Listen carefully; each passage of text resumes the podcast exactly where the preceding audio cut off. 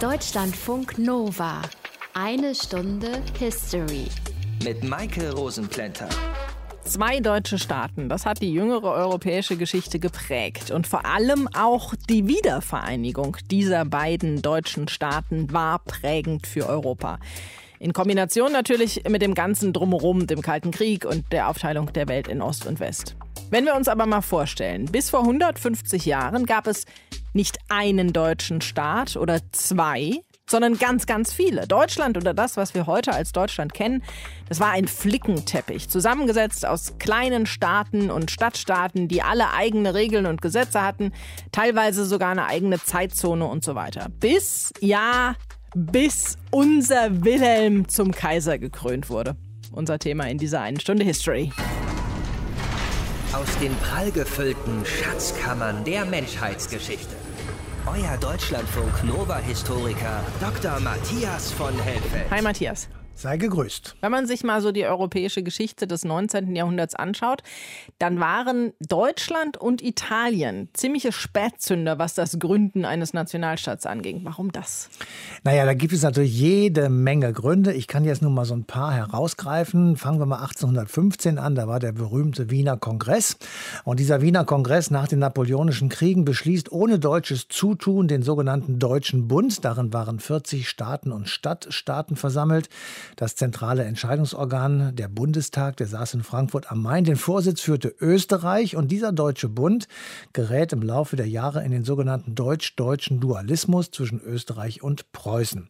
Es war kein Nationalstaat wie etwa in Griechenland 1830 oder Belgien 1832 oder es war eben auch keine seit langem bestehende Monarchie wie etwa in Frankreich, in England oder in Russland. Wollten die Kleinstaaten in Deutschland denn vorher nicht, dass es einen gemeinsamen Nationalstaat geben sollte? Naja, es gab natürlich immer Bestrebungen, dass man das so machen könnte, wie beispielsweise die Griechen oder die Belgier, aber sie waren keine Mehrheit, sie waren wirklich in intellektuellen Zirkeln auf die Minderheit sozusagen fokussiert. 1817 gab es das berühmte Wartburgfest, dort wurden solche Thesen vertreten. 1832 das ebenfalls berühmte Hambacher Fest, eine der Wurzeln und Traditionen der Bundesrepublik Deutschland.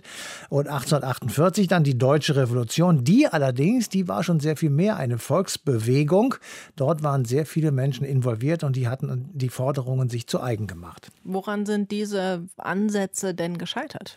Naja, da gibt es auch wieder sehr viele Punkte. Ich will mal so ein paar herausgreifen. Nach dem Wiener Kongress 1815 setzte die sogenannte Restaurationspolitik ein, also die Wiederherstellung des Zustandes vor der Französischen Revolution.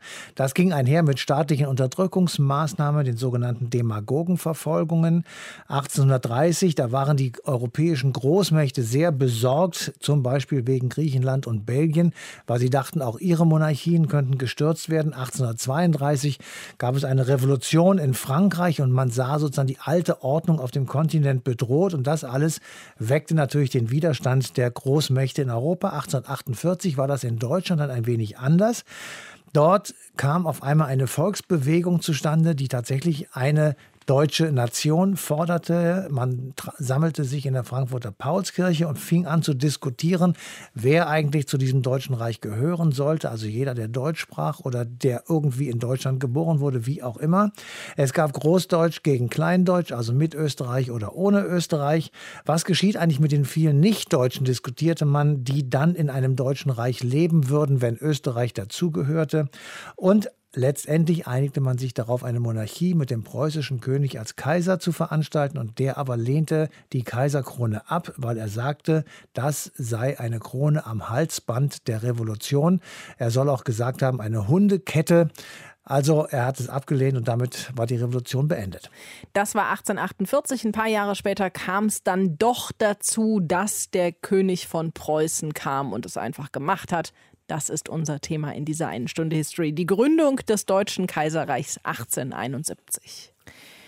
Also rein formell wurde das Deutsche Reich ja schon am 1. Januar 1871 gegründet. Aber wir haben den Termin fast drei Wochen später verinnerlicht, den 18. Januar nämlich. Und jetzt könnte man denken, Kaiserproklamation, Spiegelsaal in Versailles, das war ein Riesending, drei Tage Feierlichkeiten und so. Pff, von wegen. Das ging eher so zack, zack an diesem 18. Januar 1871. Und so richtig glücklich waren der Kaiser selbst, sein Kanzler Bismarck und die meisten anderen Fürsten da auch nicht. Eher im Gegenteil. Festgehalten wurde das Ereignis durch den Maler Anton von Werner. Und Martin Krinner aus dem History-Team erzählt jetzt seine Geschichte, die passenderweise auf ziemlich rutschigem Untergrund beginnt. Es gibt mindestens zwei Dinge, die Anton von Werner gut konnte. Malen und Schlittschuhlaufen. Am Sonntag, den 15. Januar 1871, war er gerade mit seiner Braut in Karlsruhe auf der zugefrorenen Schießwiese unterwegs. Da erreichte ihn folgendes Telegramm aus dem Hauptquartier der deutschen Truppen in Versailles. Seine königliche Hoheit, der Kronprinz lässt Ihnen sagen, dass Sie hier etwas Ihres Pinsels Würdiges erleben würden, wenn Sie vor dem 18. Januar hier eintreffen können. Eulenburg, Hofmarschall. Der erlauchte Absender, die rätselhafte Ankündigung und die Eile, die jetzt geboten schien, ließen den Maler sofort innerlich stramm stehen. Er ließ seine Braut stehen, zog die Schlittschuhe aus, besorgte sich einen dicken Reisepelz und keine fünf Stunden später saß er im Zug nach Frankreich. Ich glaubte nichts anderes, als dass ein Sturm auf Paris oder etwas derartiges beabsichtigt sei. Schrieb er später in seinen Memoiren, aber weit gefehlt. Graf Eulenburg fragte mich zunächst zu meiner höchsten Verwunderung, ob ich einen Frack mitgebracht hätte und stellte mir dann einen Passierschein aus. Damit war schon mal klar, es ging hier nicht um Schlachten und Gemetzel, sondern um eine Festlichkeit. Mehr konnte er aber noch nicht herausfinden. Kurz darauf wurde er in geliehenem Frack ins Schloss gebracht. Dort waren bereits vom Leutnant bis hinauf zum General 600 bis 800 Offiziere versammelt. Ich hatte noch nie ihrer so viele auf einem Fleck zusammen gesehen. Dazwischen waren einige Fahnenträger und ein paar Geistliche zu sehen, von denen einige froren, denn es war bitterkalt im Spiegelsaal an diesem Wintertag. Und dann endlich tat sich was. Dann nahten in ernstem feierlichem Zuge so ganz ohne Pose und Zeremoniell die deutschen Fürsten und Heerführer, allen voran der weißbärtige Heldenkönig. Wilhelm I., König von Preußen. An einem improvisierten Altar hielt dann der Divisionsprediger einen kurzen Gottesdienst ab, eine naja, bessere Hausandacht, wie ein anderer Augenzeuge berichtete. Und nun ging in prunklosester Weise und außerordentlicher Kürze das große historische Ereignis vor sich, die Proklamierung des Deutschen Kaiserreiches. Otto von Bismarck las mit hölzerner Stimme einen längeren Text vor. Anton von Werner aber hörte nicht, was es bedeutete, und ich erwachte aus meiner Vertiefung erst, als der Großherzog von Baden neben König Wilhelm trat und mit lauter Stimme in den Saal hineinrief Seine Majestät, Kaiser Wilhelm der Siegreiche, er lebe hoch. Die Offiziere zogen ihre Säbel, lupften die Pickelhauben und schrien Hurra! Und damit war der ganze historische Akt auch schon wieder vorbei. Ich sah noch, wie der Kaiser den Kronprinzen umarmte und von den ihn umgebenden deutschen Fürsten beglückwünscht wurde. Eine beabsichtigte Defilierkur missglückte, wie mir deuchte. Und ich sah dann den Kaiser die Stufen der Estrade hinabschreiten, an Bismarck vorbei, den er nicht zu bemerken schien denn der frisch proklamierte Kaiser war sauer. An seine Frau Augusta schrieb er kurz darauf: Eben kehre ich vom Schlosse nach vollbrachtem Kaiserakt zurück. Ich kann dir nicht sagen, in welcher morosen Emotion ich in diesen letzten Tagen war. Teils wegen der hohen Verantwortung, die ich nun zu übernehmen habe, teils und vor allem über den Schmerz, den preußischen Titel verdrängt zu sehen. Und dass der Großherzog von Baden ihn einfach als Kaiser Wilhelm ausrief und nicht, wie er es sich gewünscht hatte, als Kaiser von Deutschland, das empfand er als Ohrfeige. Er hatte nämlich den Eindruck, nur ein Scheinkaisertum zu übernehmen. Nichts weiter als eine andere Bezeichnung für Präsident. Der Maler Anton von Werner aber hatte tatsächlich etwas seines Pinsels Würdiges erlebt. Und sein Gemälde von der Kaiserproklamation im Spiegelsaal von Versailles ist bis heute in jedem Schulbuch abgebildet.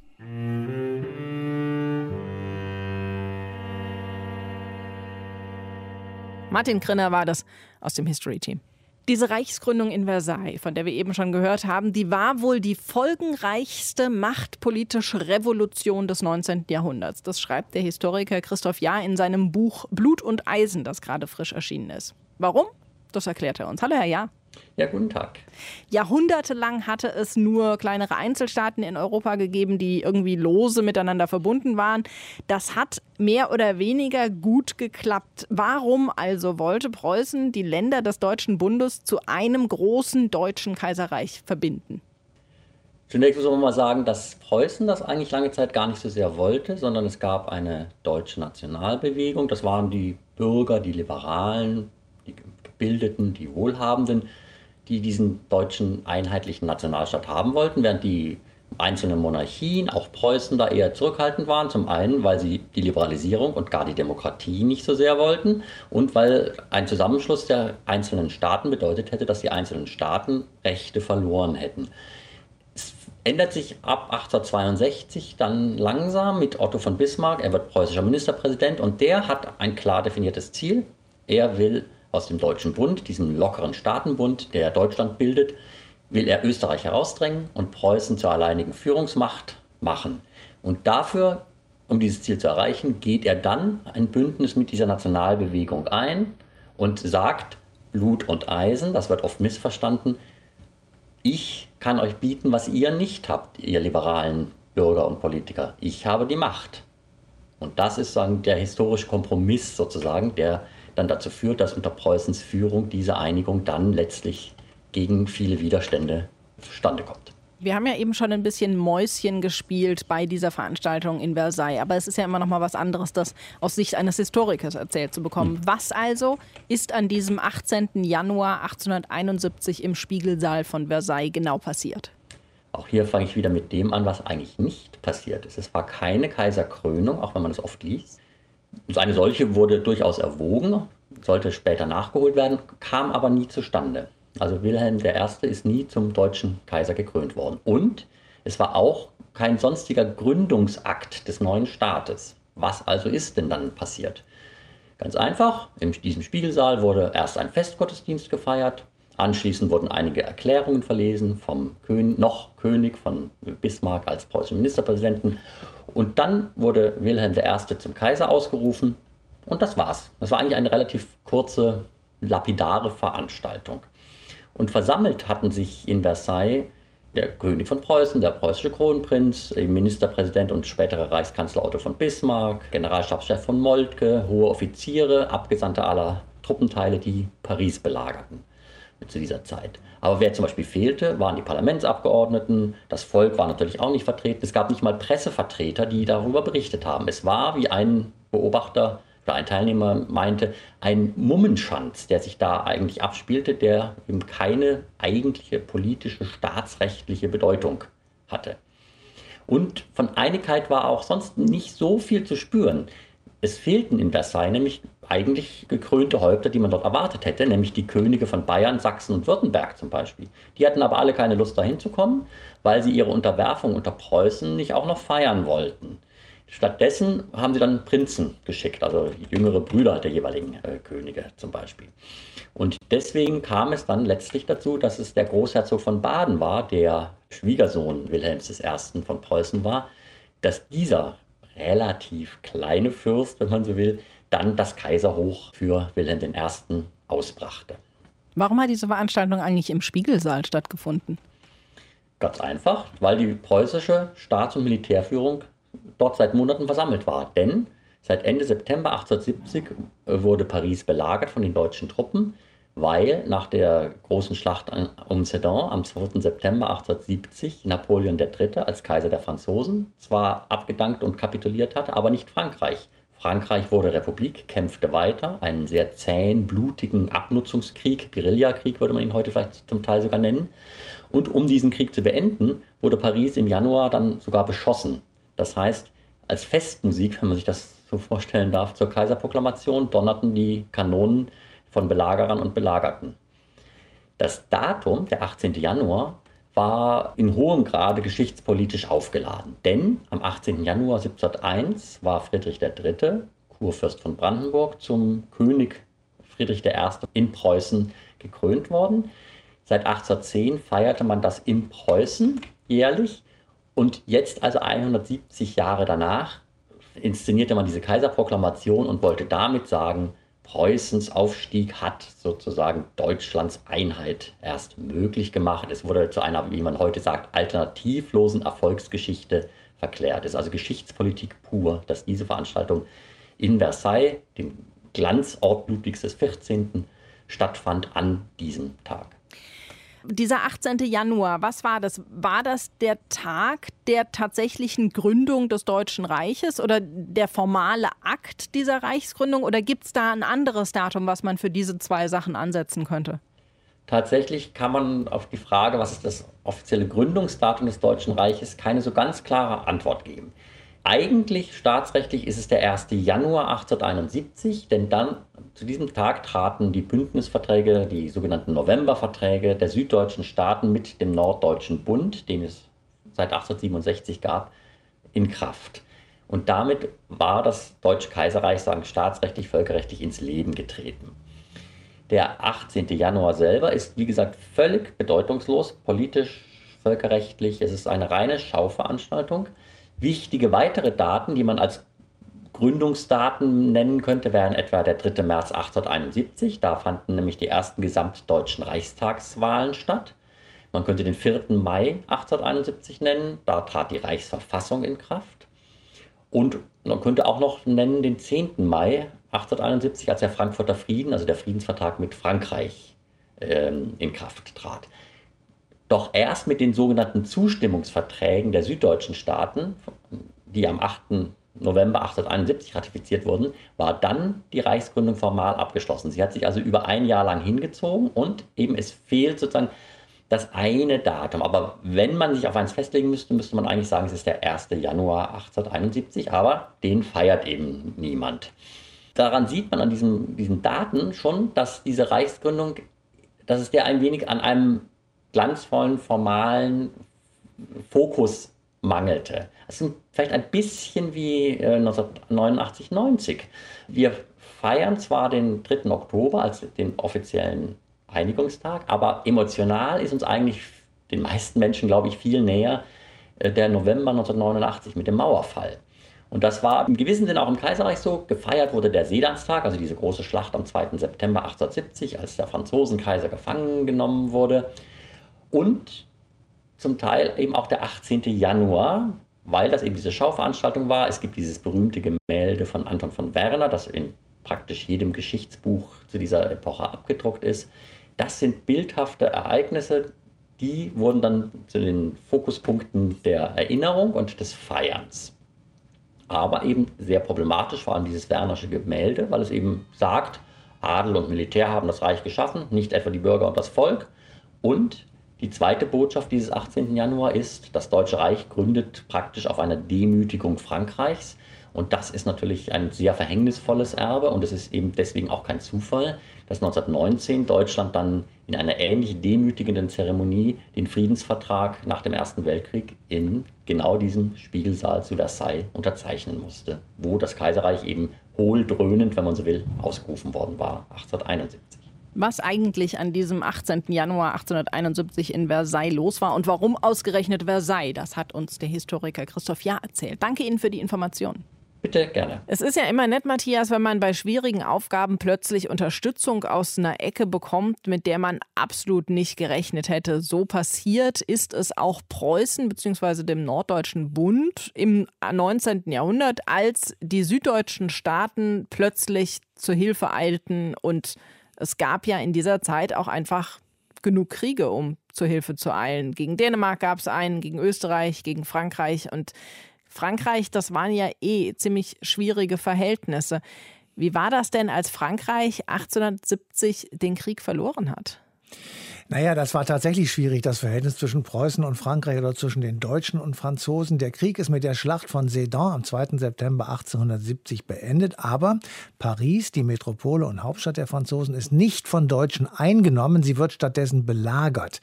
Da gab es starke Befestigungen und die Deutschen befürchteten Straßenkämpfe, sodass also die Einnahme nicht gemacht wurde. Die Deutschen hofften stattdessen auf ein Aushungern Ausbruchsversuche der Franzosen scheiterten. In der Stadt grassierte der Hunger und auch Seuchen. Es gab Ruhr, es gab Typhus. Paris wird bis zum Jahresende mit Artillerie beschossen und deswegen gab es natürlich auch sehr viele Verluste in der Stadt. Naja, aber es gab doch bestimmt im restlichen Land noch unglaublich viele Soldaten, die nichts mehr zu tun hatten und die eigentlich der belagerten Hauptstadt hätten zur Hilfe eilen können. Das haben sie auch versucht, aber sie sind gescheitert, weil die deutschen Truppen, die rund um die Stadt lagerten, stärker waren. Und der Nachschub, der aus Deutschland kam, der hat dann immer wieder ein entsprechendes Übergewicht hergestellt, falls die Situation sich mal verändert hat. So, und genau in dieser Situation kommen dann die Deutschen an und gehen in so ein Schloss in der Nähe von Paris, ganz in der Nähe von Paris nehmen den schönsten Saal dieses Hauses, nämlich den Spiegelsaal, und proklamieren das Deutsche Kaiserreich. Wie fanden die Franzosen das? Naja, das war die größte nationale Schmach, die man sich zu der Zeit vorstellen kann. Es kann war eine Demütigung durch die deutschen Nachbarn und diese Kaiserproklamation hat für lange Zeit das Verhältnis zwischen Deutschland und Frankreich, auch zwischen Deutschen und Franzosen, vergiftet. Ich will mal zwei Beispiele sagen. In Deutschland wird bis zum Ersten Weltkrieg der sogenannte Sedan-Tag begangen. Da wird nationales Pathos und Überheblichkeitsgefühle zum Ausdruck gebracht. Das ist wichtiger als Weihnachten und Ostern zusammen. Und Reden des deutschen Kaisers Wilhelm II. heizen und hetzen diese Gefühle immer wieder auf und an. Und in Frankreich, als Gegenseite natürlich, schwört man sich Rache. Und diese Rache kommt dann nach dem Ersten Weltkrieg, denn der Versailler Friedensvertrag, der wird an Ort und Stelle unterzeichnet, an dem eben auch die Proklamation des Deutschen Kaiserreiches stattgefunden hat, nämlich im Spiegelsaal. Und die Situation im Januar 1871, das ist jetzt so meine Interpretation, ist vielleicht eine der Tiefpunkte im deutsch-französischen Verhältnis. Und deshalb muss man wirklich sagen, die Versöhnung nach dem Zweiten Weltkrieg ist deswegen umso bedeutender. Und auch bedeutend ist ja, wie lange diese Freundschaft jetzt schon hält. Bei dieser Reichsgründung, da hat sich also alles um Wilhelm I. gedreht. Vorher war er König von Preußen gewesen, danach war er dann deutscher Kaiser. Ihn können wir nicht mehr zu einem Interview einladen, aber der österreichische Historiker und Buchautor Robert Tarek Fischer, der weiß mindestens genauso viel über ihn. Hallo, Herr Fischer. Guten Tag, grüße Sie in Köln. Also was wissen wir über den Privatmann Wilhelm? Der Privatmann Wilhelm. In jungen Jahren stand Wilhelm ziemlich unter Strom. Ihm lag viel daran, sich zu beweisen, seine körperliche Leistungsfähigkeit zu zeigen. Wahrscheinlich auch deshalb, weil er als Kind sehr zart, sehr klein und oft krank war.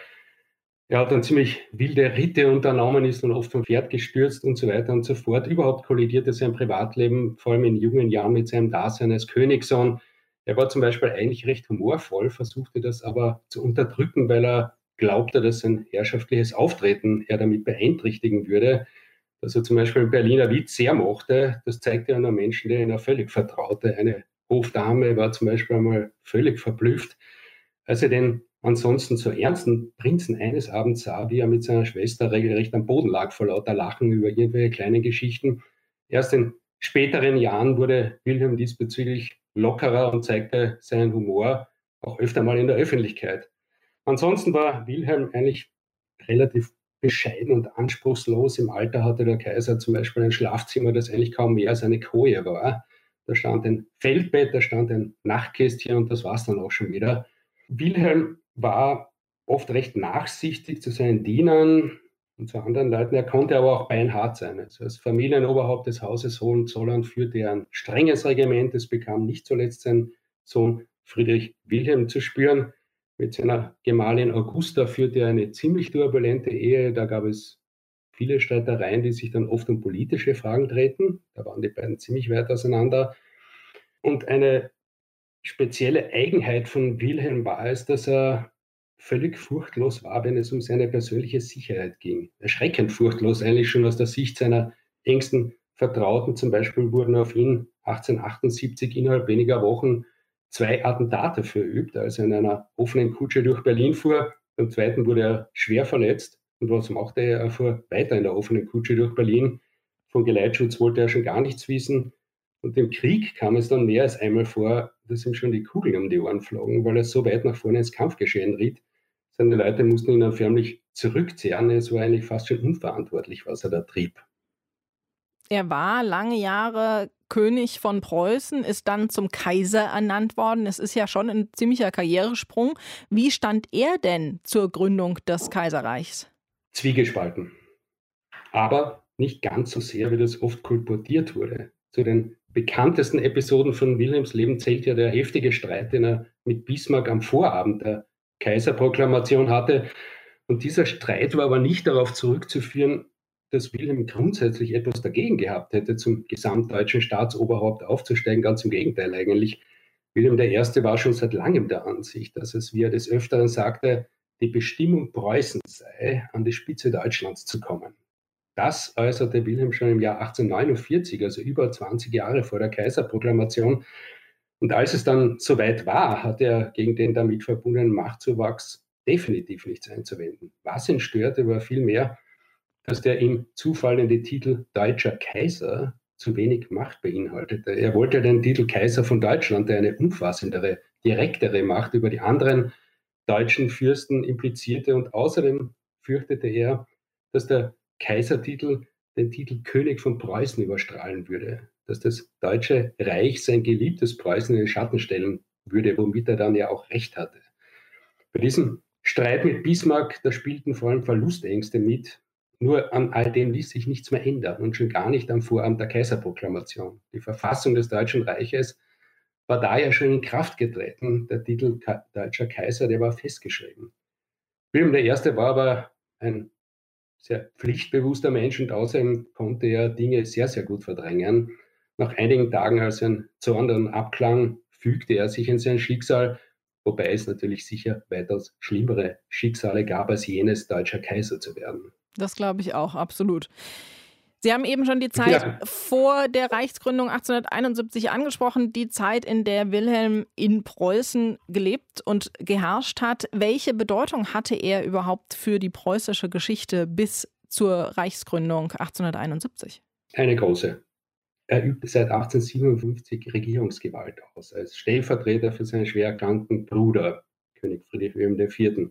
Und vor allem in den ersten Jahren war Wilhelm ein sehr aktiver Herrscher, er hatte ein Regierungsprogramm in der Schublade, das er umsetzen wollte. Er setzte das ziemlich reaktionäre Regime seines Bruders ab. Er sorgte dafür, dass die Landtagswahlen in Preußen wieder korrekt abliefen. Das war zuvor nicht immer der Fall. Und er bildete eine liberalere Regierung.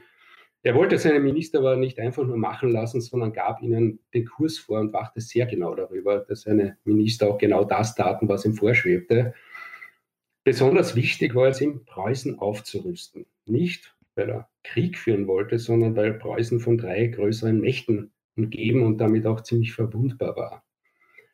Er zog sein Aufrüstungsprogramm dann binnen weniger Jahre durch und steigerte die Schlagkraft der preußischen Armee erheblich und schuf damit, ohne eigentlich darauf abzuzielen, eine entscheidende Voraussetzung für die sogenannten Einigungskriege. Bismarck hätte diese Kriege gegen Österreich und vor allem gegen Frankreich ohne dieses Aufrüstungsprogramm nicht führen können. Wilhelm der erste tat aber noch etwas. Er ritt wegen militärischer Detailfragen Preußen quasi im Alleingang in den berühmten Verfassungskonflikt hinein, der dann vier Jahre dauerte und Otto von Bismarck überhaupt erst ins Amt des Ministerpräsidenten verhalf. Und diesen Mann überließ Wilhelm Mitte der 1860er Jahre dann immer mehr das politische Geschäft, auch weil ihm klar wurde, dass Bismarck auf politischer Ebene über ein Talent verfügte, das er selbst in diesem Ausmaß nicht hatte. Vor allem aber legte der Sieg über Österreich 1866 dann eine Art Aufgabenteilung nahe. Damals gewann Preußen große Territorien, das Königreich Hannover zum Beispiel, und in diesen annektierten Ländern gab es viel Unmut über die preußische Machtübernahme und es lag sehr stark an Wilhelm, das zu ändern, eine Stimmungswende herbeizuführen. Und das erforderte viele Reisen in die annektierten Länder, um die Menschen mit der neuen Situation auszusöhnen, um ihnen die preußische Herrschaft irgendwie auch näher zu bringen. Kurz, Wilhelm musste viel mehr repräsentieren und symbolisieren als zuvor und das unter nicht immer leichten Rahmenbedingungen. Und da zeigte sich dann aber relativ rasch, dass Wilhelm, der als Politiker durchaus seine Schwächen hatte, für diese Aufgabe fast schon eine Idealbesetzung war. Denn repräsentieren, symbolisieren, auch bei den Menschen Sympathien zu erzeugen, das konnte er. Dafür hatte er echtes Talent, das wurde bisher kaum erwähnt, aber das war definitiv der Fall. Und er hatte auch das dafür nötige Fingerspitzengefühl. Beim Integrieren war Wilhelm I. dann auch durchaus erfolgreich. Im Grunde genommen war diese intensive Reise- und Besuchsdiplomatie, die er nach 1866 vollziehen musste, auch sicher ein gutes Training für die Aufgaben, die auf ihn dann zukamen, als er 1871 deutscher Kaiser wurde. Robert Tarek Fischer hat uns Kaiser Wilhelm näher gebracht und falls ihr mehr über den erfahren wollt, dann empfehlen wir Fischers Buch. Wilhelm I. heißt das, vom preußischen König zum ersten deutschen Kaiser. Danke Ihnen für das Gespräch, Herr Fischer. Gerne. Matthias, wir haben eben ganz viel über Wilhelm I. gehört. Der war ja bei der Kaiserproklamation klar, natürlich anwesend, genauso wie sein zukünftiger Reichskanzler. Einer aber stand auch im Mittelpunkt und das, obwohl er überhaupt nicht da war, nämlich Ludwig II., der König von Bayern. Warum war der nicht da? Das ist übrigens der mit Neuschwanstein, damit man weiß, um wen es sich da handelt. Er war ein glühender und ein fanatischer Verehrer des französischen Sonnenkönigtums, ja, also des Prunks, des Schlosses, des Absolutismus. Und die Proklamation eines deutschen Kaisers im Mittelpunkt des französischen Absolutismus, nämlich Schloss Versailles und dann noch im Spiegelsaal. Das ist für den Ludwig II. eine extreme Provokation, ein Schlag gegen sein eigenes Vorbild, also den französischen Absolutismus. Und deswegen sagt er, an dieser Zeremonie nehme ich nicht teil. Aber er spielt eine entscheidende und bedeutende Rolle, weil er, Ludwig II. von Bayern, den Brief, den Otto von Bismarck formuliert hat, den sogenannten Kaiserbrief, unterschreibt. Und damit ruft er seinen Amtsbruder, den preußischen König, auf, die Krone, die ihm die Monarchen aus Deutschland andienen, anzunehmen. Das heißt, Wilhelm I. wird nicht etwa von einem rangniederen oder gar vom Pöbel, wie er das gesagt hat, also vom Volk durch die Revolution zum Kaiser ausgerufen, sondern von einem Fürst, der zwar nicht so bedeutend und so mächtig war wie er selber, aber auf jeden Fall nicht rangniedriger. Okay, Stichwort Wilhelm I., König von Preußen der war nicht so richtig glücklich, Kaiser zu werden. Ja, das kann man wohl so sagen. Also er war nicht echt wirklich glücklich. Er hat es zwar irgendwie gut gefunden, aber auf der anderen Seite war er nicht glücklich, weil er ja am gleichen Tag nicht mehr nur der König von Preußen war, sondern eben deutscher Kaiser. Angeblich hat er Tränen in den Augen gehabt, weil das Amt des preußischen Königs für ihn sozusagen das höchste der Gefühle war und mehr gab es nicht. Aber die Proklamation eines Kaisers durch einen gleichrangigen, da konnte er eben nicht widerstehen und das war auch der Plan, den Otto von Bismarck sich ausgeheckt hat, weil er verhindern wollte, dass ein zweites Mal ein preußischer König die deutsche Kaiserkrone ablehnt. So, und Otto von Bismarck, du hast den dritten wichtigen Player gerade genannt. Welchen Anteil hatte Bismarck an der Reichsgründung? Naja, überragend. Also ohne ihn wäre das sicherlich so nicht gewesen. Er hat sich das alles ausgedacht. Er hat die Diplomatie im Hintergrund gezogen. Er war so etwas wie der Architekt des Kaiserreichs in den Jahren zuvor. Er hat die Kriege gegen den innerdeutschen Konkurrenten Österreich und gegen den damals sogenannten Erzfeind Erzfeind Frankreich eingerechnet. Es ging um die Hegemonie in Deutschland für Preußen und es ging um die Position des Deutschen Reiches, das dann gegründet werden würde in diesem Europa. Und das Ganze war letzten Endes so etwas wie eine Verpreußung Deutschlands. Also es wurde im Grunde genommen Preußen extremst erweitert zu einem deutschen Kaiserreich. Und er will nach der gescheiterten Revolution von 1848 den Nationalstaat gründen, aber eben anders als in der Paulskirche von oben und nicht etwa durch eine Revolution des Volkes, wie es 1848 der Fall gewesen wäre. Tja, und 120 Jahre später hat dann die Geschichte gezeigt, dass eine Revolution des Volkes nicht immer was Schlechtes ist.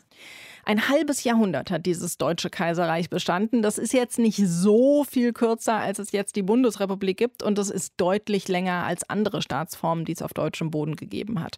Es muss also doch irgendwas ganz gut gelaufen sein in diesem Deutschen Kaiserreich. Was das war und was eben auch nicht so gut gelaufen ist, das erklärt uns Christoph Nonn. Er ist Geschichtsprofessor an der Uni Düsseldorf und Autor eines Buchs über die Geschichte des Deutschen Kaiserreichs. Hallo, Herr Nonn. Hallo. 23 Jahre vorher, also 1848, hatte es eine Revolution des Volkes gegeben. Das hat uns Matthias gerade erzählt. Und er hat erzählt, dass Bismarck 1871 eine Nationalstaatsgründung der anderen Art wollte, nämlich von oben. War das so oder waren doch Bürger oder irgendwelche Vereine der Zivilgesellschaft in dieser Gründung des Kaiserreichs mit einbezogen? Naja, wenn man sich die Zeremonie der Kaiserproklamation anschaut, am 18. Januar 1871 im Spiegelsaal des Schloss von Versailles, da waren die Fürsten und die hohen Militärs praktisch unter sich. Also sie hatten auch Anton von Werner eingeladen, weil der sollte diese Zeremonie dann nachher malen, was er mehrfach getan hat. Wenn man von diesem Ereignis allerdings wegschaut ähm, und fragt, wie ist es überhaupt dazu gekommen, Bismarck und die preußischen Konservativen haben dieses Reich ja eigentlich nur deswegen gegründet, weil es die Nationalbewegung gab. Und ähm, die Nationalbewegung hat ja eine sehr lange Geschichte, die entsteht eigentlich schon im späten 18. Jahrhundert. 1848 ist eine wichtige Etappe auf ihrem Weg, dann kommt 1871 und dann ist eigentlich ähm, die Nationalstaatsgründung immer noch nicht abgeschlossen, weil dann das Parlament, der Reichstag, in dem die Nationalbewegung sehr stark ist, dann überhaupt ähm, sozusagen die innere Reichsgründung, die Vereinheitlichung von Finanzen, von Recht und so weiter vornimmt. Und das dauert eigentlich bis zur Jahrhundertwende, bis etwa 1900. Das heißt, dieser lange Prozess der Nationalstaatsbildung, der Nationalbewegung, der schafft eigentlich erst die Problemlage, durch den es dann zur Reichsgründung kommt. Und bei dieser Nationalbewegung ist die Zivilgesellschaft in erster Linie mit dabei. Wie wurde denn dann während des Deutschen Kaiserreichs mit großen gesellschaftlichen Gruppen umgegangen, also zum Beispiel mit Katholiken und Arbeitern? Ja, die Katholiken wurden ein Stück weit verfolgt in den 1870er Jahren. Das ist der berühmt-berüchtigte Kulturkampf. Und äh, als der dann langsam abflaute, kam das Sozialistengesetz, bei dem die SPD de facto verboten worden ist von 1878 bis 1890. Das hatte allerdings auch damit zu tun, dass eben die Katholiken wie auch die Sozialisten eine zunächst ziemlich negative Einstellung zur Reichsgründung hatten. Die haben sie zunächst abgelehnt und von daher wurde das eben vielfach vom Staat und von den Liberalen, die die Nationalbewegung getragen haben, auch so ein bisschen was als Verteidigung dieser nationalen Idee angesehen gegen die, die sich dagegen gewehrt haben. Wobei das im Laufe der Zeit dann sich so ein bisschen beruhigt hat und ähm, dann nach der Bismarck-Zeit eigentlich sowohl die Katholiken als auch dann 1914 schließlich die Sozialdemokraten ja durchaus national geworden sind. Das Parlament in Berlin haben Sie eben schon genannt. Welche Rolle hat das denn gespielt? Das war anfangs nur so ein demokratisches Feigenblatt der Verfassung, weil die eigentliche Macht, die lag beim Kaiser, bei dem von Ihnen ernannten Reichskanzler, am Anfang eben Bismarck und beim Bundesrat der Vertretung der Einzelstaaten, das heißt eigentlich der Fürsten. Und ähm, der Reichstag konnte zwar so ein bisschen bei der Geldverteilung bei den Gesetzgebungen mitspielen, aber wirklich allzu einflussreich ist er nicht gewesen. Er ist dann aber so mehr und mehr zu diesem Forum geworden, in dem die Nation sich über sich selbst verständigt hat. Und dadurch hat er zunehmend an Einfluss gewonnen und war dann eigentlich 1914 zu Beginn des Ersten Weltkriegs wohl das wichtigste Verfassungsorgan. Wie war denn eigentlich die Stimmung in der Gesellschaft des Deutschen Reichs? Na, das ist natürlich eine sehr große Frage. Ähm, ich habe das eben schon mal angesprochen. Eigentlich wie 1871 war auch dann in den Jahrzehnten danach das Nationsgefühl sehr stark ausgeprägt. Und das ist für uns, wir leben so ein bisschen vielleicht in einem postnationalen Zeitalter der Supranationalität etwas schwer nachzuvollziehen. Also die Leute, für die bedeutet die Nation tatsächlich sehr viel. Das war allerdings in ganz Europa so. Das 19. Jahrhundert und auch das frühe 20. Jahrhundert war eben das Zeitalter des Nationalismus. Nationalismus in welcher Art? Auch da gibt es Abstufungen. Also zum einen gab es radikal nationalistische Bewegungen wie die Alldeutschen. Das waren so ein bisschen Vorläufer der Nationalsozialisten. Das war keine Massenbewegung, sondern die haben eigentlich eher eine Minderheit der Bevölkerung repräsentiert. Und ich würde sagen, der größte Teil der Deutschen, die waren national in dem Sinne, was man heute Patrioten, Patriotismus nennt. Also das war so ein bisschen so eine Art von Normalnationalismus, den man, glaube ich, nicht mit dem radikalen Nationalismus der Alldeutschen, der Nationalsozialisten verwechseln sollte. Aber diesen Nationalismus, den hatte es ja auch schon vorher in den kleinen Staaten gegeben. War das dann ein Nationalismus aufs Deutsche Kaiserreich oder auch wieder auf die kleinen Ursprungsstaaten? Also es gab beides. Es gab äh, vor 1871 und zum Teil auch noch äh, zwei, drei Jahrzehnte danach gab es einen deutschen Nationalismus in Preußen, in Bayern, in Württemberg, in Baden, aber es gab genauso gut eben badischen, württembergischen, bayerischen und preußischen Nationalismus. Und gerade die süddeutschen Staaten Bayern, Württemberg, Baden waren damals auf dem Weg, sich sozusagen zu eigenen Nationalstaaten zu entwickeln. Die hatten ja schon eine sehr lange Tradition, auch zu diesem Zeitpunkt. Und dieser partikularistische Nationalismus, der trat dann in Konkurrenz zum deutschen Nationalismus, ging ein Stück weit zurück, blieb aber eigentlich bis heute ja noch ein bisschen da. Nur hat sich das dann so verändert, dass man dann eben nicht mehr sagte, unsere Nation ist die beste, sondern unser Bier ist das Beste. Also sozusagen solche kulturellen Fragen, die traten dann in den Mittelpunkt und nicht mehr politische. Ein halbes Jahrhundert hat das Deutsche Kaiserreich bestanden. Was gut gelaufen ist und was nicht, das hat uns Christoph Nonn erklärt. Danke Ihnen dafür. Danke Ihnen. Matthias, es ist Zeit für ein Fazit in dieser einen Stunde History. Für uns ist das alles ziemlich fremd, aber die meisten Deutschen, die dürften ziemlich zufrieden gewesen sein, wieder einen Kaiser bekommen zu haben, oder? Naja, also Umfragen, wie wir das heute kennen, die gab es damals natürlich nicht, aber sicher gab es ein Bedürfnis nach einem deutschen einheitlichen Staat. Das Volk ist natürlich nicht gefragt worden. Die Gründung hat in Versailles stattgefunden. Das könnte sein, dass das auch in gewisser Weise eine Entfremdung von Deutschland war oder eine Überhöhung. Merkwürdig auf jeden Fall ist, dass in Folgezeiten dieses Deutschen Reiches erst die Katholiken per Gesetz unterdrückt werden, weil Bismarck befürchtete, dass der Papst Einfluss durch seine katholische Bevölkerung auf das neue Deutsche Reich nehmen könnte, so nach dem Motto Gottes Wort und Gehorsam gegenüber dem Papst sind eben wichtiger als Kaisertreue. Dieser sogenannte Kulturkampf, der dauerte von 1871 bis 1878. Anschließend, kaum war der zu Ende, ging es gegen die SPD mit den Sozialistengesetzen. Das dauerte von 1878 bis 1890. Auslöser waren zwei Attentate auf den Kaiser. Während dieser Zeit der Sozialistengesetze waren alle Parteiaktivitäten verboten, aber die Wahlteilnahme, die war erlaubt. Erstaunlicherweise. Und jetzt kommt das Ergebnis, das ist auch sehr erstaunlich. Die Katholiken während des Kulturkampfes wählten alle das Zentrum eine katholische Partei. Die Sozialdemokraten während der Sozialistengesetze wählten alle SPD. Und beide Parteien sind am Ende der jeweiligen Verfolgungszeiträume stärkste Fraktion im Reichstag. Das hat Bismarck sicher nicht gewollt. Wir können also zusammenfassen, man kann die Menschen im Kaiserreich nicht alle über einen Kamm scheren. Und genauso wenig konnte man das mit den Soldaten, die für das nationalsozialistische Deutschland im Zweiten Weltkrieg gekämpft haben. Und das ist Thema unserer nächsten Sendung. Bis dahin euch eine schöne Zeit. Macht's gut. Bye, bye. Deutschlandfunk Nova. Eine Stunde History. Jeden Montag um 20 Uhr. Mehr auf deutschlandfunknova.de.